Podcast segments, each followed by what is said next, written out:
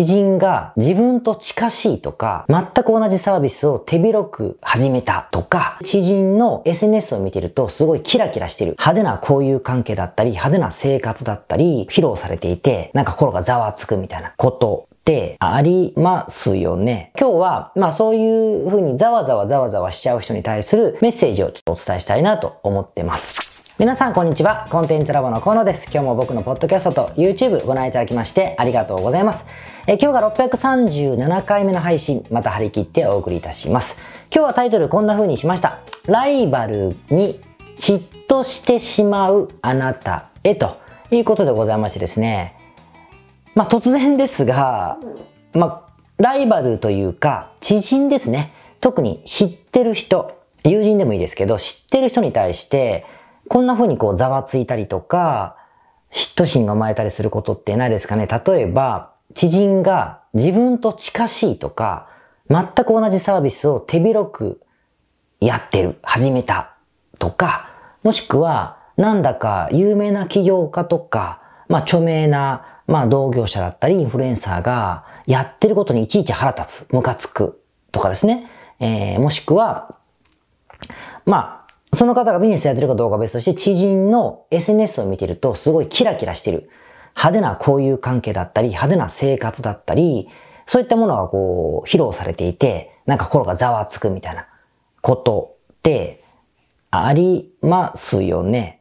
まあ、やっぱ人間ですから、こんなの全部ネガティブな感情だし、そんなこと思ってるからダメなんだと言えばそれまでですが、やっぱりそう思う人って多いと思うんです。僕もやっぱこうなんかあるバイオリズムでそういう時期がね、過去結構あったので、すごいよくわかるんですよね。だから今日は、まあそういうふうにざわざわざわざわしちゃう人に対するメッセージをちょっとお伝えしたいなと思ってます。で、なんでこんなことをことさらテーマにしたかというと、やっぱり知人がざわつくとか嫉妬心がダメなことはない、ネガティブなパワーがダメなことはないんだけど、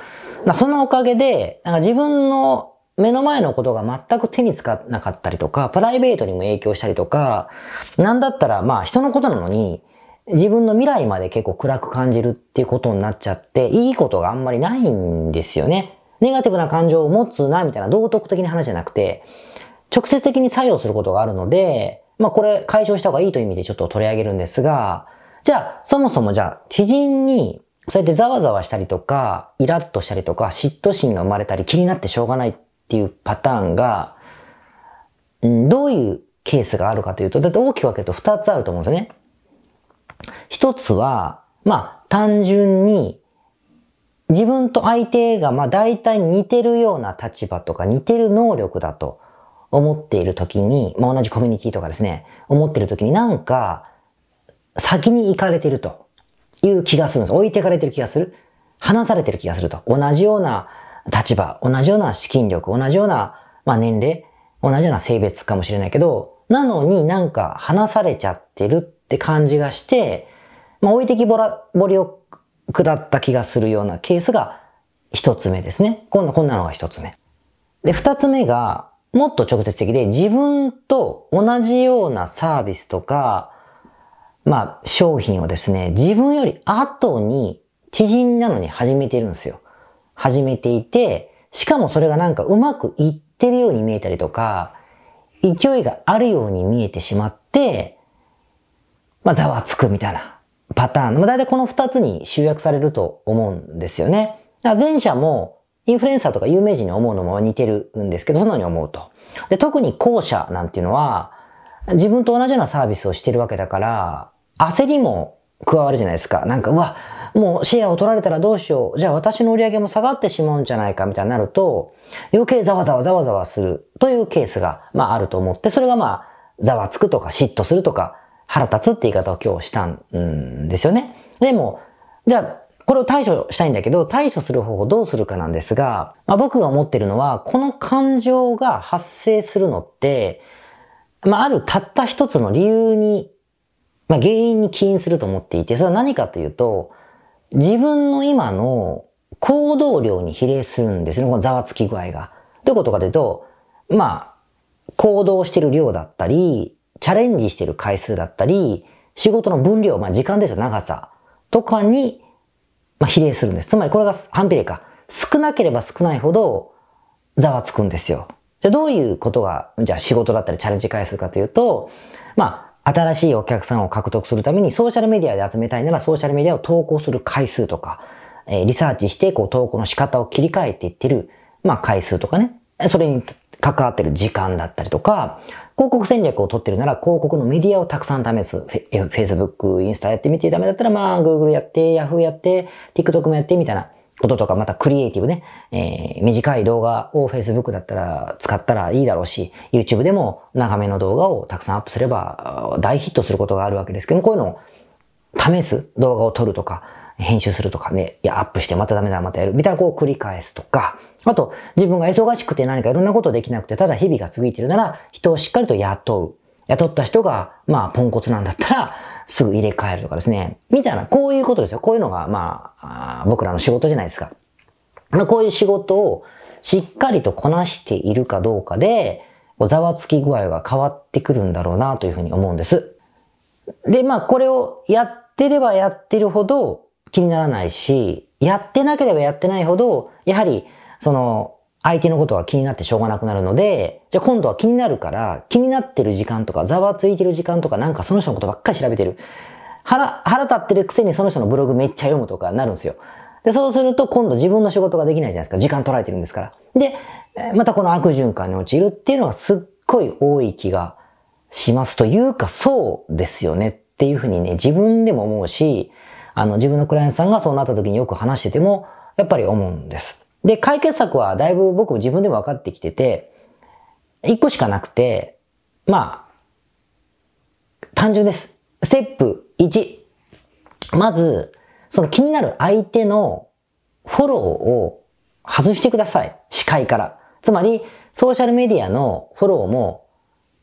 気になってるんでしょうけど、解除ですよ。YouTube チャンネルも解除。ソーシャル、Twitter もフォローを外す。なんだっけ？インスタもフォロー外す。Facebook も友達。友達って、フォローするとかさ、表示、友達外すの、まあ、体裁が悪いなら、表示しないってできるんです。で、自分にはもう映らないようにする。あとメルマガを取ってしまってるならメルマガも解除する。解除するのがいやらしいんだったら、えー、アーカイブって言うんだけど、メールが来た瞬間、その人のメールはこう、アーカイブって言って受信取りに来ないようにもできますからね。削除だってできるわけですから。というふうに、視界からまず外すことがいいでしょうね。で、その人が集まってるようなコミュニティにも参加しなくなった方がいいんだろうというふうに思います。これが一つ目。で、気にならなくなったら、今度はステップ2。まあ、これ一瞬でできますけどね。ステップ2はやっぱり自分の今の仕事に没頭してみてほしいんです。ソーシャルでやるぞと思ってるならそれのもう、だってさ、あの、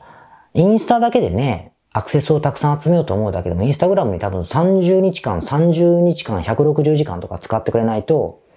無理ですからね。YouTube もそうですけど。とかやるとか、あと、まあ、広告戦略だったら広告のクリエイティブをくるくる回すとか、えー、いろんなオファーを試す LP を変えてみるとかってやるだけでも結構忙しいですよね。あと、あの、組織化できてないと思うなら、人を雇う、ダメなら入れ替える、また教育する、ああ、採用の仕方が間違った、みたいなことでも結構バタバタしますので、これを早速やってほしいんですよね。そうすると、まあ、そもそも目の前のことが忙しいし、で、気にならなくなるじゃないですか。で、じゃあある日、30日間ぐらいでもいいですよ。一月とか二月それにやっていただけると、ある日、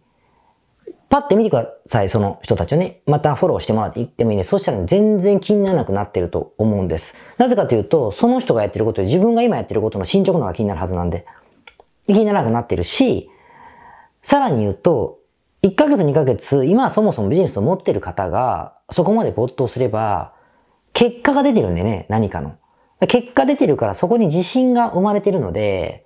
いや、僕だって私だってやってるから別にこの人と比べてもしょうがないやという風な、まあ、いわゆるポジティブな気持ちに、なんか強い心の人じゃなくてもなると思うんですよね。で、僕は結構人の目がすっごい気になるタイプなので、まあビビりというかね、小心者でね、まあかっこつけなんでしょうね。えー、なので、すごいこの心が弱いので、えー、こういうふうにね、陥ることがめっちゃあったんですよ、昔。昔と言えるからまあ、いいのかもしれないけど、起業から4年ぐらい経つぐらいまでかな、4、5年ぐらいまであったんですけど、これをやりました、やっぱり。あ、俺自分がやってないから気になってんだなと思ったので、じゃあ自分は自分とかね、思うんだったらやっぱ没頭した方がいいですね。例えばソーシャルメディアとかも、フォロワーの数とかって比較しやすいじゃないですか。そうすると後ろめたさだったり、なんか、負けた感があるわけですよ。プライド高い人にとっては。だけど、一生懸命やってった結果、そうなんだったら、に煮るなり焼くなり好きにしろよっていうふうにね、なるんですよね。っていうのはね、気づきました。だからまあ、これは非常にお勧めしたいなと。まあ、とにかく、ネガティブに相手の誰かのことを気にしてるほど、本当一円にもならないことってないので、でも人間だもの、間光夫さんってことで気になるじゃないですか。で、僕の、まあ、秘訣、クライアントさんにもよく実践してもらう秘訣をちょっと今日は話してみました。なのでまあ、目の前のことだけに、まあ、没頭する秘訣として、まあ、見て、見るなってことですよ。ソーシャルメディア時代のね、これ弊害ですからね。あの、で、まあ、追加で言えば、あなたがそう見てるキラキラしてる人も、ドロドロしてんですよ、裏側は。僕はそういう仕事ですからね、そういうドロドロしたことばっかり相談を受ける仕事なので、まあ大したことないですよ、その人も。なので、ご安心くださいということで、えー、今週も頑張っていきましょ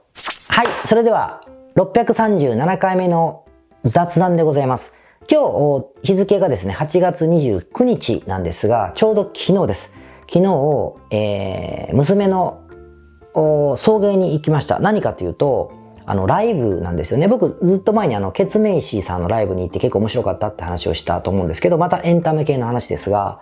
まあ、ストロベリープリンセスプリンスプリンスだよね。ストプリというね、非常に有名な YouTuber さんがいて、その方々がライブをまたやったので、えー、西武ドームなんですが、そこにね、送迎しに行ってきました。でもね、まあ中3の娘なんですが、まあ大好きみたいで、もう行く前からね、まあチケット当たるのも大変だったんですけど、行く前から何を着ていくのか、何時に行くのか、みたいなことをワクワクしながら本人がやってですね。で、当日もね、会場が、えー、1時かな？で、開演が4時ですよ。なのに、11時前ぐらいに行きたいっつってね、僕すごい朝早くに送りましてですね。で、まあ当然、あの、お父さんは来るなと、まあ僕がいると、こっぱずかしいんでしょうね。もう何も見るなみたいなこと言われてですね、もうタクシーで送っただけで、まあ終わるまで、ベッド待ってたんですが、なことで行ってました。で、まあやっぱり相変わらずそのお嬢さんたちがうわーっといましてですね、さらにその人数分の親もうわーいましてですね、盛り上がってて、で、4時間ぐらいかかったのかな、終わるまで。で、帰りも大渋滞ですね。まあ、とにかくまた熱気を感じた一日だったという話なんですが、で何が言いたいかというと、やっぱり、エンタメはすげえなって話をしつこくします。あの、人を熱狂させる、まあ、お仕事っつってね、今特にそういう時代ですけど、やっぱ、ああいう熱狂させることに対して、エンタメはま当たり前にすごいなということだから、ビジネスとかプロダクトとかサービス、ブランドで、お客さん、顧客を熱狂させろとかさ、まあ、ハーレー・ラビットソンオーナーズクラブとかいうのは有名ですけども、ハーレーのイベントであの熱気は出ないでしょうね。やっぱビジネスなんつうものは非常にこう、な、ただの時価総額とか、売上だったりとか、まあ登録者的なものを競う、まあ、ただのゲームなんだなというのを痛感、自虐的に痛感したというか、かといって僕がね、エンタメあんなものを生み出せるかって生み出せるわけないわけで、だからそれを自覚しながらですね、だからまあ、逆説的に言うと、ビジネスぐらいなんとかしようかなって気になったっていうか、そんなものは難しくないよと思ったというか、と思ったって話でございますね。皆さんも多分お子様がいればね、ああいう、まあ名も知れぬ僕らは知らない、まあそういう演者さんが熱狂的に売れてたりとか、まあアニメの二次元キャラがそう熱狂を生んでることもあるわけで、まあとにかくエンタメはすごいっすよ。まあこれを仕掛ける人だからもっとすごいなって思います。僕、クライアントさんにエンタメ業界の人いないんですね。まあもちろん音楽家の人はいますけど、これも含めてね、これからまたもっと勉強していきたいなと思ったという話でございました。それでは。皆さん、こんにちは。コンテンツラボの河野と申します。この YouTube チャンネルをご覧いただきましてありがとうございます。え普段は在住の起業家の皆さんにインターネットを使ったビジネスのサポートをさせていただいております。これまで、え約3000人の方々のビジネスのサポートを行い、すべてのクライアントさんの売上総額は300億を超えているぐらいだと思います。えこのチャンネルではそんな経験をもとにインターネットビジネスもしくはインターネットを使った起業についてえ詳しく役に立つ情報をお送りするように心がけております。海外においての事例もとても豊富に含んでいますので、日本の方にも適用できることがとっても多いと思っております。ぜひチャンネル登録をして配信をご覧になってみてください。ポッドキャストをお聞きの皆様、こんにちは。コンテンツラボの山口よし子と申します。普段はサンフランシスコに住んでおりまして、日々現地からコンテンツラボのお仕事を行っています。いつもご視聴ありがとうございます。いつも聞いてくださっている海外在住の方、日本在住の方、起業して制約のない自由なライフスタイルを実現したいと思っていませんか？今日はそんな皆様にですねお知らせとお願いがありましてこんな風に最後にお邪魔させていただいています。そのお願いというのはですねコンテンツラボのコンサルティングサービスについて知っていただくということです。で、あのー、番組の中でも河野が時々メンバーさんと呼ばせていただいていることがありますのでご存知の方も多いと思います。起業前の方にはビジネスプランを一緒に考えることから始め起業後の方には集客組織化異業種展開。だったりはたまたお金の残し方とかそして望むライフスタイルの実現というところまでですねメールやオンライン通話でのコンサルティングのほかに学べる仕組みとしてあの定期的に私たちの方からコンサルティングを受けていただいているメンバーさん用に教材をあのお配りしたりですねあと世界各地にお住まいの起業してビジネスの広がりを目指す日本人の方同士とつながれる仕組みを取り入れたりといったコンサルティングやコミュニティ参加が全て入ったサービスになっております。私たちのクライアントさんは7割が海外在住者在住者さんでですね3割が日本にお住まいの方です。これから起業したい方、すでに起業している方、あとはあの起業して少し時間が経ってもうあの成長期に入られている方皆さんそれぞれあのビジネスのステージはそれぞれですけれどもとても刺激的にご一緒させていただいています。でよく聞かれるのですけれども海外在住ということにかかわらずですね私どもでは日本にお住まいでビジネスを展開している方とかあの起業計画されている方にもお使いいただけるコンサルティングサービスとなっていますのでご安心ください。起業前起業後日本海外とかかわらずプロフェッショナルな支援やコミュニティ参加でもっともっと成長したいとお考えの方におすすめのコンサルティングサービスとなっております。であの知っていただくことがお願いだったのですけれどもここからは皆さんにあのまた別のお知らせになりますがご興味がある方のために河野が世界各都市で実施して大好評をいただいているネット企業ビジネスセミナーを無料で公開しています。まだ何をしていいかわからない方にはどんなビジネスをするべきかすでに何かを始めている方のためにはどのようにビジネスを成長させるのか